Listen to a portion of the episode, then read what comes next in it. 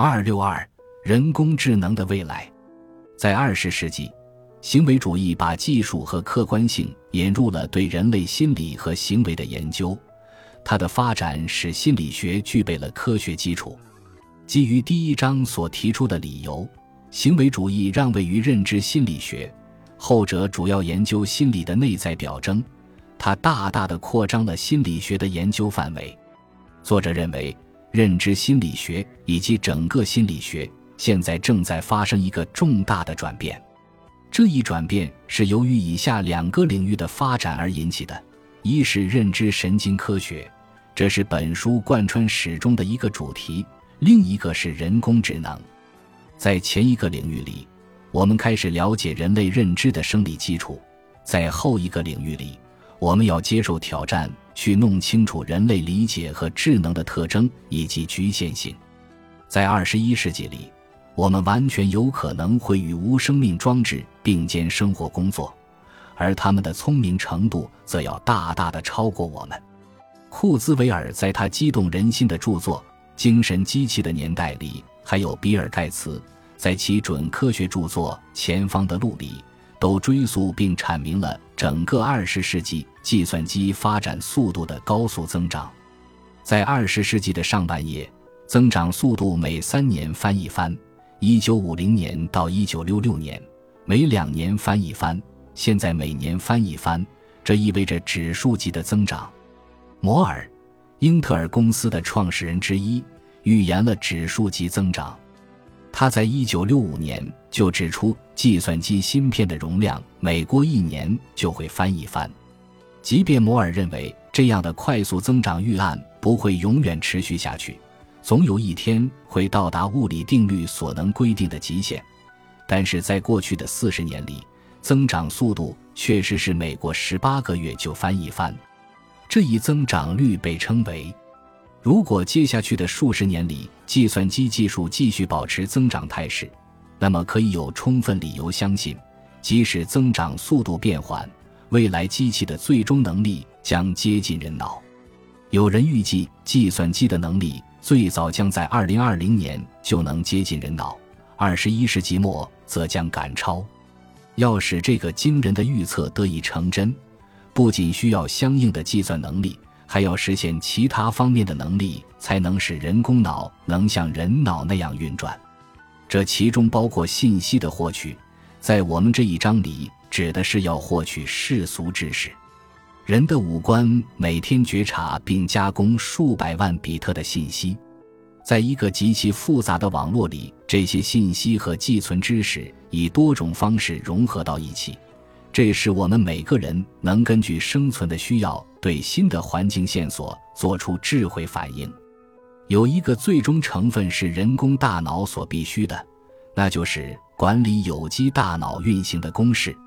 这是一件无比复杂的事情，现在还不能确切的知道这些运行编码包括了什么内容。但是其中一些特征是，对工作网络内的信息进行自我组织的能力。递归搜索的能力、学习能力以及对内外部线索的自适应能力。另一个程序会把计算机信息和有机大脑结合起来。这个研究方向已有人做出了努力，并获得了令人吃惊的成功。为了实现人工智能的梦想，我们需要考虑大脑和计算机、计算能力、计算机模拟等在结构成分方面的一些根本差异。我们已经知道，人脑有大约一千亿个神经元，每个神经元和其他神经元之间大约有一千个连接，那就意味着有一百万亿个平行连接，这给予它的使用者相当大的能力。不过，有机大脑反应很慢，每秒钟仅仅能运算二百次。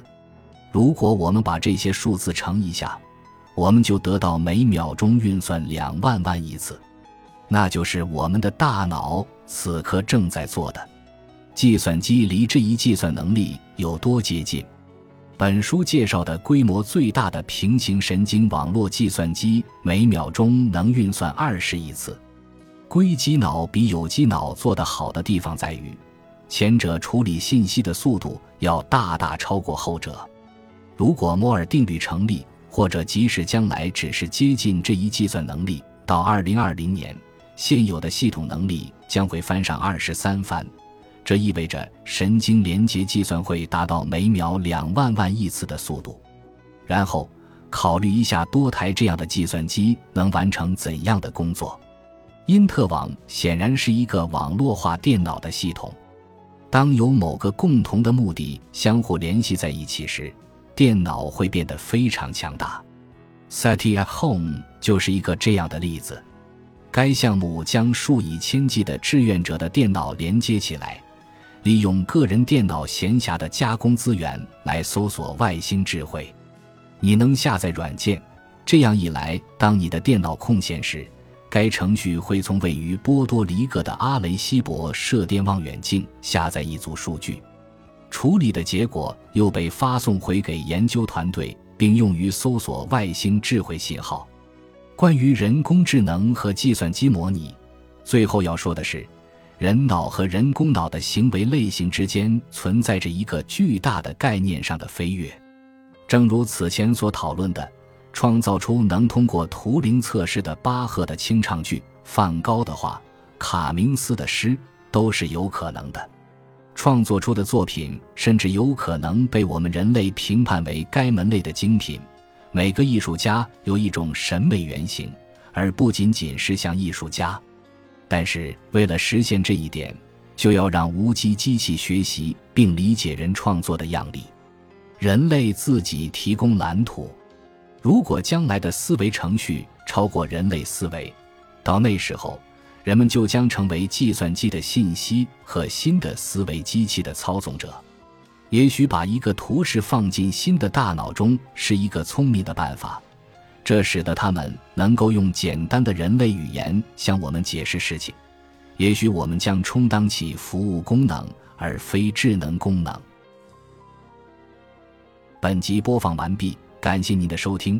喜欢请订阅加关注，主页有更多精彩内容。